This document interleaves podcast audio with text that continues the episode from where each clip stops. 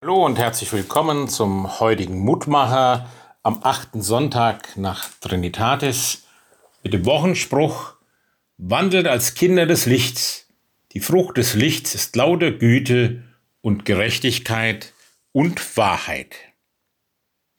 Christen sind nach diesem Vers aus dem Epheserbrief Kapitel 5 also Menschen, die durch die Begegnung mit Christus lebendig gemacht worden sind, durch das, was Christus möglich gemacht hat. Christen sind also Menschen mit Potenzial, Menschen mit Möglichkeiten. Das kann auf vielfältige Weise geschehen und sein. Hier werden drei Dinge komprimiert angegeben. Kinder des Lichts leben Güte. Sie sind gütig. Sie gehen in Güte miteinander um. Und Güte ist immer ein Stückchen mehr als anderes, mehr als Gerechtigkeit und Wahrheit.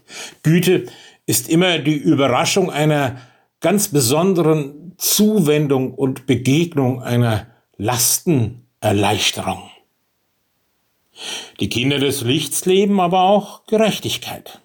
Sie ist ein elementarer Bestandteil für Wohlbefinden untereinander, auch in unserer Gesellschaft. Ein entscheidendes Element für den sozialen Frieden in unserem Land und weltweit. Gerechtigkeit gewinnen, unser Leben ist nicht immer einfach. Und dennoch, dazu sind wir als Kinder des Lichts befähigt und aufgerufen. Und Kinder des Lichts leben in Wahrheit. Was ist Wahrheit? hat Pontius Pilatus schon Jesus gefragt. Was ist Wahrheit? In einer Zeit, wo es heißt, es gibt viele Wahrheiten, ist das alles nicht so einfach. Und doch, wir alle sehen uns nach Wahrheit im Sinne von Klarheit, von Orientierung, wo man einander vertrauen kann, wo Dinge Kraft und Gültigkeit haben. Also wer Güte leben will, kann das nicht ohne Gerechtigkeit anzustreben und auch nicht ohne Wahrheit.